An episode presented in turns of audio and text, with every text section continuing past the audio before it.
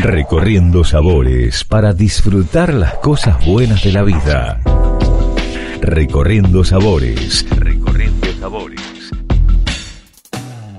Bienvenidos, mi nombre es Jackie Hapkin y les invito a recorrer el mundo con el podcast de Recorriendo Sabores. El episodio del día de hoy lo protagoniza la gran ambassador de Pernod Ricard Argentina, Claudia Piedrabuena. ¿Cómo estás?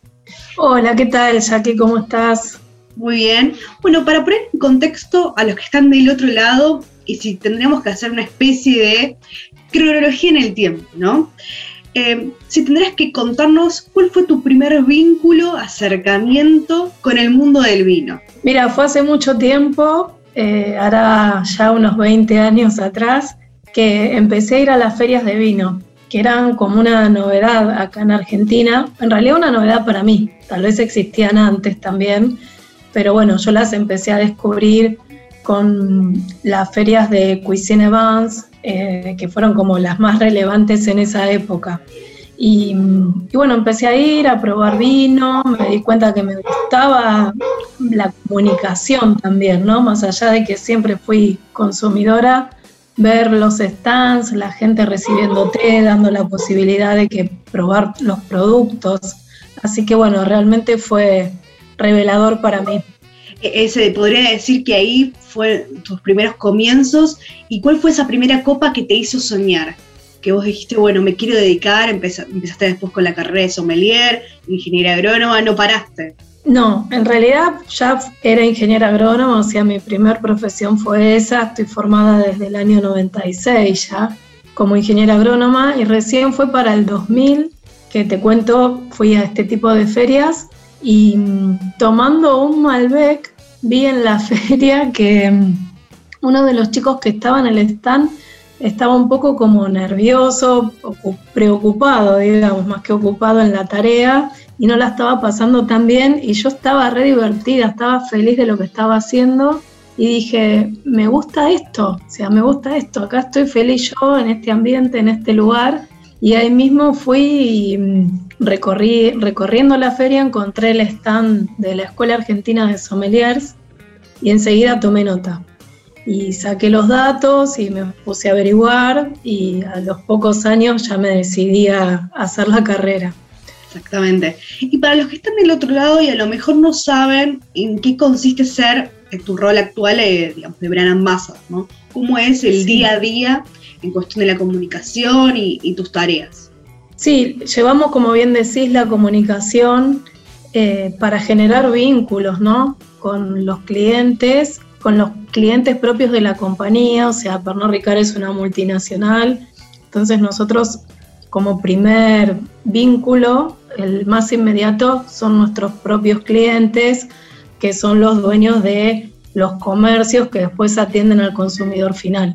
Entonces, una de las tareas más esenciales es justamente generar este vínculo con el dueño de la vinoteca, con el dueño del restaurante, con el dueño del bar, comunicar nuestros productos, dar siempre una capacitación sobre la actualización del producto inclusive y las distintas maneras de consumirlo. Eh, así que bueno, esto es como lo más importante. Y después a partir de ahí generamos otro vínculo muy empático también y necesario con el consumidor final, o sea, con nosotros mismos. Yo me pongo en el rol de consumidor y un embajador de marca te cuenta en definitiva sobre el producto, cómo consumirlo, cómo aprovecharlo mejor, en qué situaciones. Es generar una empatía en el día a día con nuestros clientes y, los consumidores. Hacemos gacetillas de prensa, colaboramos con la agencia de prensa, no, trabajamos solos, desarrollamos... muy dinámico. Sí, sí, hacemos un poquito de todo. Y el feedback, eh, el consumidor final a lo mejor eh, más cercano, ¿no? Totalmente, totalmente, sí.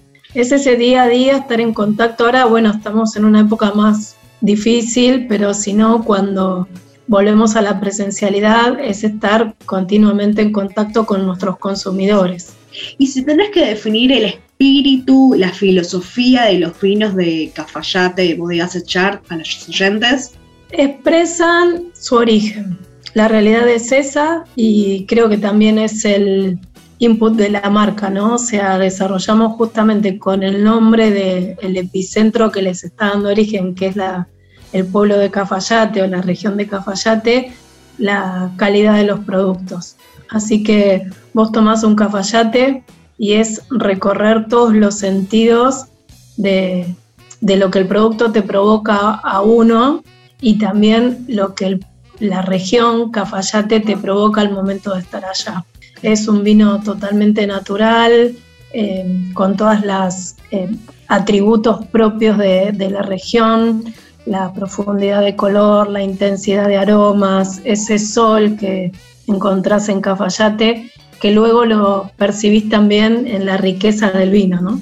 ¿Cómo se compone hoy en día el portafolio de vinos? Mira, tenemos una. Eh, Cafayate pertenece a Bodega Sechar. Eh, bodega Sechar es, la, es, es el, la bodega, el establecimiento. Tenemos un vino estándar que es un icono para nosotros, es emblemático, como el Echar Privado Torrontés, que tiene más de 50 años en el mercado. Después desarrollamos toda la, línea Cafayate, la línea Cafayate es el segmento premium de vinos y lo mismo, partimos de un vino básico como la línea Cafayate, que es un vino para todos los días, eh, fresco, frutal, y después tenés la línea Reserve, tenemos un vino especial, una edición especial en reconocimiento a Martín Bruno, que se llama Cafayate Martín Bruno, que bueno, es un, todos lo conocen, es un sommelier muy reconocido y fue el mejor sommelier de la Argentina en el 2017. Que le mandamos un abrazo. La bodega, sí, lo reconoció con, con un producto a su nombre. Después tenemos la línea Cafayate Gran Linaje y finalmente el vino icono o top de gama que es Arnaldo B. Vale destacar que la línea de gran linaje es multipremiada, se podría decir, y, después, bueno, en todas sus líneas, ¿no? Que también eso ayuda a, la comunicación o a los mercados, em, digamos, internacionales. Sí, sí, la verdad es que los vinos nuestros todos, en cada uno en su categoría, tienen un reconocimiento internacional muy importante y las líneas de alta gama, especialmente Cafayate Gran Linaje y Arnaldo B, tienen siempre por encima de los 91, 92 puntos con medallas de oro y dobles medallas de oro con altos reconocimientos a nivel internacional. Y si tendrías que ubicar en el mapa a la bodega y hacer un viaje virtual con la audiencia, situarlos, ya sea los oyentes argentinos en las uh, diferentes latitudes internacionales que tenemos, me refiero a cómo es el terroir de esta zona, ¿no? Llegamos más en profundidad. Sí, nosotros lo llamamos terroir de altura y también decimos que es un terroir boutique porque es único también en nuestro país. Se encuentran los viñedos a 1750 metros de altura, o sea, la altitud es muy considerada, por eso hablamos de, de vinos de altura. Eso le da muchísima insolación a las viñas y le da también lo que conocemos como amplitud térmica, que es la diferencia de las temperaturas en las 24 horas del día. Entonces la planta tiene posibilidades de descansar en los momentos que hace más frío y al descansar concentra bien todos los aromas y todo el color que precisa para entonces nosotros digamos tenemos vinos profundos, profundos en color, intensos en aroma, intensos en sabor y todo eso eh, lo da el, el terruño la insolación y también un ambiente más bien seco con poca precipitación, también genera viñas muy sanas, ¿sí? donde hay poca proliferación de enfermedades. Entonces todo eso conlleva a que tengamos vinos muy naturales, ¿sí? muy, muy propios del terruño. ¿Cuál es la capacidad de producción anual, barricas y la disposición de los viñedos? Nosotros tenemos este año cosechamos 7 millones 800 mil más o menos kilos de uva. El número exacto te lo debo, pero casi los 8 millones de, kilos de uva, con unas eh, cantidad de barricas muy, muy importantes, eh, pero que las utilizamos sobre todo para las líneas de alta gama como Cafayate Gran Linaje y Arnaldo B son de primer uso y de segundo uso y después finalmente utilizamos las barricas para la línea Cafayate Reserve. Em, tenemos alrededor, y no te quiero mentir si son 6.000 o 60.000 barricas. Te debo bien la respuesta, pero oh, sé que también son un montón. Son un montón porque la realidad es que a nivel productivo somos una mm, empresa que tenemos una capacidad eh, industrial de producción, que claramente después al segmentar la calidad de los productos ofrecemos productos de altísima calidad de gama y productos que son más de volumen para el consumo diario. claro, cotidiano. Y también tiene un compromiso con el cuidado del medio ambiente, ¿no? Es algo que, que resaltás y que resaltan constantemente. ¿Y qué, más, qué, digamos, qué prácticas sustentables realizan, no? Se podría decir. Sí, porque sabes que es un tema, lo resaltamos porque no es fácil, o sea, no es muy fácil eh, poder certificar sustentabilidad.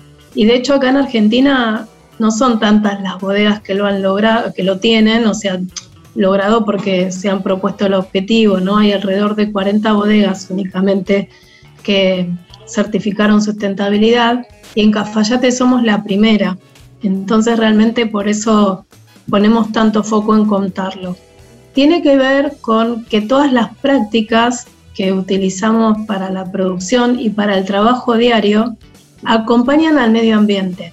Entonces no generamos o tratamos de reducir lo más que podemos, siempre hay, pero la reducimos, la famosa huella de carbono, o sea, no generar tanta cantidad de gas carbónico, dióxido de carbono, que es lo que produce toxicidad en el ambiente. Entonces, para lograr eso, tenemos que, desde el manejo de la viña, con el uso de los no pesticidas, la mecanización, la maquinaria controlada, el día a día del uso de los combustibles, hasta el transporte mismo, porque esto no queda únicamente en la viña o en la bodega, sino que esto se traslada después a la trazabilidad del producto, que es el transporte desde la bodega hasta los centros comerciales.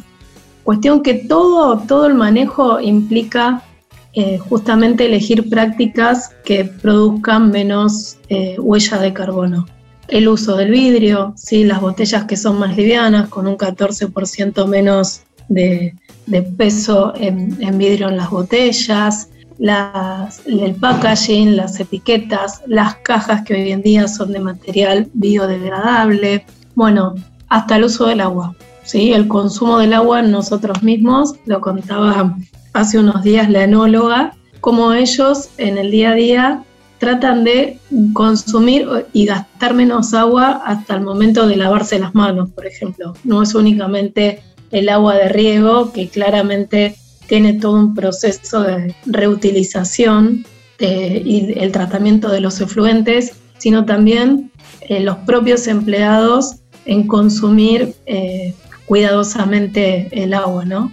Mira todo lo que hace, por eso la importancia. Es, un momento importante y no es una tendencia, sino es como es en, todos los ámbitos, ¿no? En la coctelería, en la gastronomía, en el, en el mundo. Ya tendría que ser, eh, de hecho podríamos hasta nosotros, nosotros. calcular nuestra huella de carbono, ¿sí? O sea que en nuestras propias casas todos valoremos cuánto consumimos y cuánto no necesitamos consumir para tener como mejores prácticas para acompañar al medio ambiente. Sí. Totalmente. Y si tendrías que recomendar el vino ícono de la bodega y algún vino eh, para estos días que se aproximan de, más calor. Sí, mira, eh, para un vino que ahora para el tiempo de más calor, a mí me encantan los vinos rosados y me gustan los vinos blancos, porque generalmente tendemos al consumo del vino tinto, ¿viste? Siempre hay mayor consumo de vino tinto. Entonces yo no quiero dejar de subrayar la versatilidad de un rosado. Y nosotros tenemos Cafayate Rosé, elaborado a base de uvas de Malbec, que es súper fresco, muy sabroso, frutal y que aparte lo conseguimos en todos lados. A mí me encanta valorar el vino que es accesible para todos. Porque los vinos emblemáticos o icons, iconos como decís vos, obviamente a todos nos gustan, todos los queremos y cuando los probamos decimos, wow, este es un vino que tengo que seguir tomando. Y es lógico que suceda. Ahora, cuando el vino está en un segmento un poquito más volumétrico, bueno, a mí me gusta siempre subrayar y fortalecer este Pero que se mantenga la calidad también. Claro, vamos a encontrar calidad en todas las líneas. Vamos a encontrar calidad en estos productos también. Y aparte son los que realmente después consumimos en el día a día la mayoría de nosotros. Sí, es verdad eso. ¿Y cuál es tu opinión sobre el rol de la mujer en el mundo del vino y en las bebidas en general? Y a mí me gusta que estamos cada día más fuertes, que estamos muy, muy presentes. Toda la vida tuvo un muy buen rol la mujer, porque somos tan sensibles y prestamos tanta atención a un montón de detalles que digamos que tenemos un perfil eh, muy interesante o importante para esta profesión. Entonces, yo no he conocido mujer sommelier que no haya puesto todo de sí para justamente probar un vino, catarlo, comunicarlo, o sea, sinceramente creo que es muy importante. De hecho, muchas de las mejores sommeliers de la Argentina sí son mujeres, así que realmente eh, es un rol muy importante el que tenemos. Sí, valoro que hay un desarrollo y un crecimiento más importante a nivel industria del rol, ¿no? De esta presencia de, la mujer, hasta inclusive en cargos más, más altos también, si se quiere, ¿no? Claro, entonces realmente está como creciendo, está, estamos mucho mejor. Y a nivel consumo también estamos como desmitificando que la mujer solo toma algunas bebidas cuando consumimos, claro, consumimos todas las bebidas. Los estereotipos que es claro. el vino blanco o los vinos más totalmente o los vinos dulces o los más amables o los más suaves y tal vez encontrás en la industria con mujeres que toman hasta bebidas espirituosas no necesariamente un trago sino puras y, y bueno entonces esto sí veo que estamos mucho más abiertos todos a reconocer que hay todo un universo, ¿no? Que, existe, que existía, pero que ahora se ve más, o sea, lo mostramos mejor. Entonces, eso es lo importante. Hace unos días lanzaron eh, de Chivas Experience, y, y, en qué consiste esta experiencia y cómo pueden acceder los oyentes. Es una experiencia digital Así que simplemente con entrar a la web de Chivas o entrar a través de la cuenta de Chivas Regal Argentina por Instagram, ya tienen todos los datos para acceder. Y es vivir a nivel digital una experiencia única, porque bueno, es el primer gran, gran lanzamiento que se hizo a nivel espirituosas acá en Argentina, donde van a encontrar fichas técnicas de los productos, historias de cada producto, historias de la destilería, nuestro gran ambasador que es Agustín Giuliani contándoles tragos, cómo hacerlos, las recetas, cómo disfrutar de los productos. Eh, es un viaje virtual y, vivir experiencia y está muy bueno, es dinámico, eh, también la parte lúdica. Eso te iba a decir, participativa, viste, es interactiva también, entonces es como que la verdad que, lo disfrutas, o sea, lo disfrutas, se las recomiendo. Y aparte es innovador, realmente, porque creo que no hay eh, eh, em, en bebidas así, de, este tipo de experiencias tan completas. Como siempre enfatizan más, se podría decir un área, sea la cata, sea el producto, no, no es integral así de esta manera. Sí, siempre Chivas tuvo estas inquietudes y estos objetivos. Hace unos años atrás lo hicimos con el Chivas House también, que era la casa Chivas y vivías una experiencia presencial con algunas similitudes, pero claramente vamos progresando y vamos aprendiendo de nosotros mismos y mejorando mucho las propuestas. Así que realmente esta es excelente. Bueno, yo te lo digo, así me encanta Chivas, ¿no? Pero me surge decirte aprovechenla porque realmente es muy, muy linda la propuesta. ¿Y si tendrás que sugerir algún cóctel con algún vino y, algún, digamos, otro, otro cóctel con, whisky, se podría decir, para que, realicen en sus casas y, tome, y tomen nota también los oyentes, ahí ya que te tenemos a vos y aprovechemos, ¿no? Mira, yo con los cócteles de vino soy muy sencilla, y son los que se disfrutan más porque siempre prefiero que en el mismo cóctel igual se perciba el vino. O sea, no, viste, que no se pierdan el Esté presente. el sabor del vino, claro. Entonces, a mí me gusta tomar un cafayate torrontés o un cafayate rosé, que son los más aromáticos, ¿sí? Entonces ya está la expresión del vino en el cóctel, no se va a perder ese aroma. Y a lo fácil, tomaría un copón, lo llenaría de hielo y lo completaría todo con el vino y finalmente le agregaría alguna rodaja o de cítricos o de frutos rojos. o algún tipo de garnish ahí, dependiendo cada uno. Lo para incrementar un poco el aroma del vino, ¿sí? Para hacer como un push o una sinergia con los aromas que tiene el vino. Entonces un torrontés, tal vez con una rodaja de cítricos, unos bajitos de, de naranja si se quiere, o también podría ser unas hierbas para darle un poquitito más de complejidad, ¿sí? un romero, una salvia, unas hojas de menta. Siempre mucho hielo, no hay que tenerle miedo al hielo, porque el hielo en el cóctel es el tiene que un shock de frío, ¿viste? Porque si le ponemos muy poquitito, lo único que hacemos es diluir el hielo, diluimos entonces el vino y finalmente tampoco lo enfría el cóctel.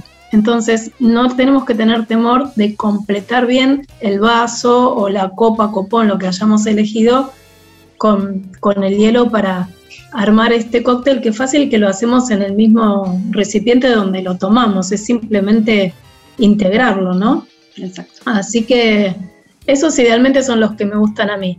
Después, si somos un poco más profesionales, yo puse un año y la verdad que quedó riquísimo hacer un sour de torrontés. Entonces simplemente al, prepararse un almíbar eh, con un jugo de limón en partes iguales, la parte dulce y la parte cítrica. Si quieren hasta le agregan la clara de huevo para que después forme espuma. Eso con la medida del vino y mucho hielo a la coctelera. Mezclamos todo, lo integramos bien, lo servimos en el vaso y nos queda un sour de torrontés espectacular. Sí. Eso en cuanto a vinos. Y después con los whiskies es también sencillo y acá lo mismo, podemos ir desde alguna coctelería tradicional a las cosas fáciles eh, que consumimos todos los días, ¿no? Por ejemplo, nosotros hacemos un whisky lemon con justamente Jameson, otra bebida es un Irish whisky de la compañía, entonces decimos, bueno, pones una medida de whisky. La medida de whisky, si estamos en casa y no tenemos el jigger, que es el, vasito medidor, usamos un shot, ¿sí? un vasito de licor. Cualquier vasito de licor es esa medida. Entonces ponemos una medida de whisky, completamos también todo el vaso con hielo y finalmente le agregamos la gaseosa y acá cambia el cóctel. Si le agregamos una gaseosa lima limón, es este whisky lemon que llamamos nosotros Jameson Lemon le podemos agregar agua tónica y estamos haciendo un whisky and tonic, ¿sí? le podemos poner simplemente agua con gas y es un highball. Y entonces ahí después agregamos el ingrediente garnish que más nos guste de nuevo. Como vuelvo a reiterar lo que dije en vino, ¿no? Eh, la rodaja de cítricos, los frutos rojos, alguna hierba. Y para los fanáticos del Chivas, ¿qué recomendás? ¿Qué, qué, chivas utilizarías y, qué cóctel capaz que un poquito más, más complejo? Para un eh, cóctel yo ahora me encanta usar Chivas 13, ¿sí? que es el Chivas que fue añejado en barricas de oloroso. Oloroso es un jerez. Entonces tiene ya todas las connotaciones de la fruta madura, de una fruta caramelada, fruta de carozo. Entonces ya esas notas. más bien dulzón, claro. Y después con eso se pueden hacer un montón de cócteles. Eh, bueno, un whisky sour a la par, como les conté, del torrontés. Y si no, se puede hacer un cóctel con almíbar de té. A mí el té me encanta, entonces cuando preparo el almíbar uso té negro y lo, lo integro ¿sí? al whisky y al hielo y finalmente queda un cóctel súper rico. Y si no, como bajativo digestivo, se puede preparar un cóctel dulce. Aparte, como, para el final de la comida. como sommelier de bueno, té. Sí, como sommelier de té siempre tengo esa tendencia, ¿no? Claro. Innovás y, estás como eh, con lo justo, digo, bueno, sos sommelier también, pero me refiero que a la hora de crear cócteles es mejor, ¿no? Y hay un montón, porque ahí también como los Es un mundo aparte. claro, depende del origen, tiene un montón de perfiles aromáticos. Ahí uno lo que busca es estas sinergias, ¿no? O estas armonías El para que los sabores resalten más, claro. Entonces un, un whisky ahumado con un té ahumado queda muy bien, con el Grey, por ejemplo, el Chivas 13, que el, el, Grey es un té con bergamotas, entonces aparecen esas mismas notas entre de fruta y más bien cítricas, le queda muy, muy rico. Y mi cóctel favorito, te decía, de los golosos, estos que son los de el postre, sí, o con el café, para no quedarnos simplemente, no encerrarme en el mundo del té, ¿sí? Cuando terminamos una comida y nos tomamos un, rico café o los que fuman un puro y demás y quieren un cóctel dulce, a mí me gusta el Rusty Nail o clavo oxidado, que es 50% whisky, 50% licor de whisky, que son bien especiados y mucho hielo. Y eso es espectacular para finalizar una comida. Sí, acompaña muy bien. Y mm, para vos, la industria vitivinícola, ¿no? ¿En qué tendría que focalizar o hacer mayor énfasis, me refiero, para atraer nuevos y mayores consumidores? Desde tu experiencia. Bueno, eh, yo primero pienso que hay que hablarle a la gente joven, a los jóvenes, y últimamente le estamos hablando de los vinos que son, porque me dijiste la industria vitivinícola, ¿no? Me estoy ubicando en situación de los vinos que son fáciles de tomar. En todo el sentido, en, la cadena productiva, en, todo, sea, la comunicación en para los sommeliers, para dentro del trabajo de, enólogos y enólogas, eh, los enófilos, eh, todo lo que conlleva, ¿no? Sí, yo creo que últimamente hay una tendencia ¿sí? de contar y de comunicar los vinos fáciles de tomar. ¿Sí? Y que estamos yendo a la baja graduación alcohólica, a los vinos más frutales, frescos y versátiles que funcionan bien a la mañana, a la tarde, a la noche. A mí me parece muy válido, o sea, es realmente muy importante porque es el entry level al consumo de la categoría.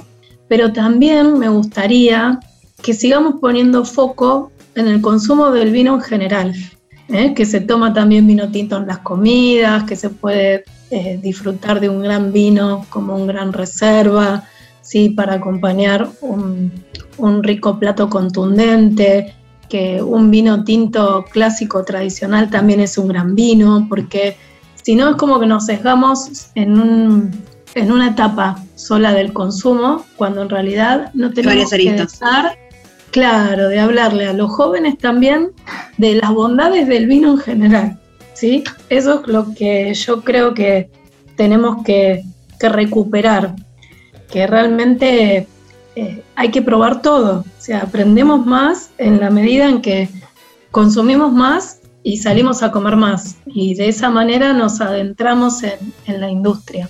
Y por último, ¿querés recordar exactamente dónde se encuentra la bodega, las redes sociales y, el sitio web? Sí, eh, bueno, la bodega está en Cafayate, es en el, noroeste argentino, en Salta. Eh, pueden seguir eh, a la bodega a través de la página web que es Vinos Cafayate. Pueden hacerlo a través de mm, el Instagram que es arroba eh, vinos Cafayate. Después también como tenemos un gran eh, mercado en Uruguay, tenemos el Instagram de arrobas cafayate-uruguay. también em, pueden seguirla. también. Sí, en las redes sociales, claramente. Y mi Instagram, que es claudiapiedrabuena.pr, PR de Pernod Ricard, que lo utilizo justamente para comunicar, bueno, todo este tipo de, de situaciones, eventos y demás que hacemos, así que si me quieren seguir es otra, otro vínculo más. Te agradezco la comunicación, Claudia Piedrabuena, y fue un placer que hayas protagonizado un, episodio de Recorriendo Sabores. Muchísimas gracias, Jackie, a vos por invitarme. Me siento muy cómoda charlando con vos y te agradezco las preguntas que fueron muy lindas y desafiantes. Hasta la próxima y salud. Hasta luego.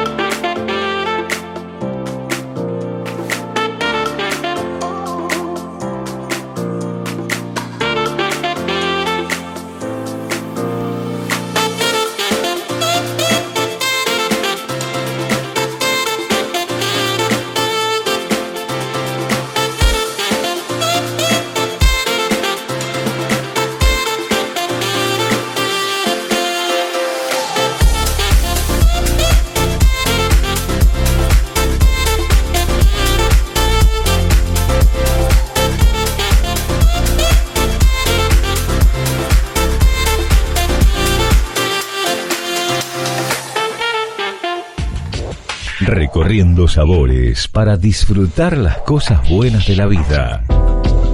Recorriendo sabores. Recorriendo sabores.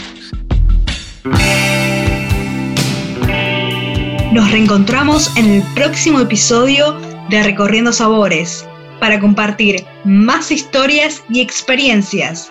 Los invito a que estemos conectados en nuestras redes sociales, en arroba Recorriendo Sabores SOC y en mi perfil arroba jackie.hapkin. Salud.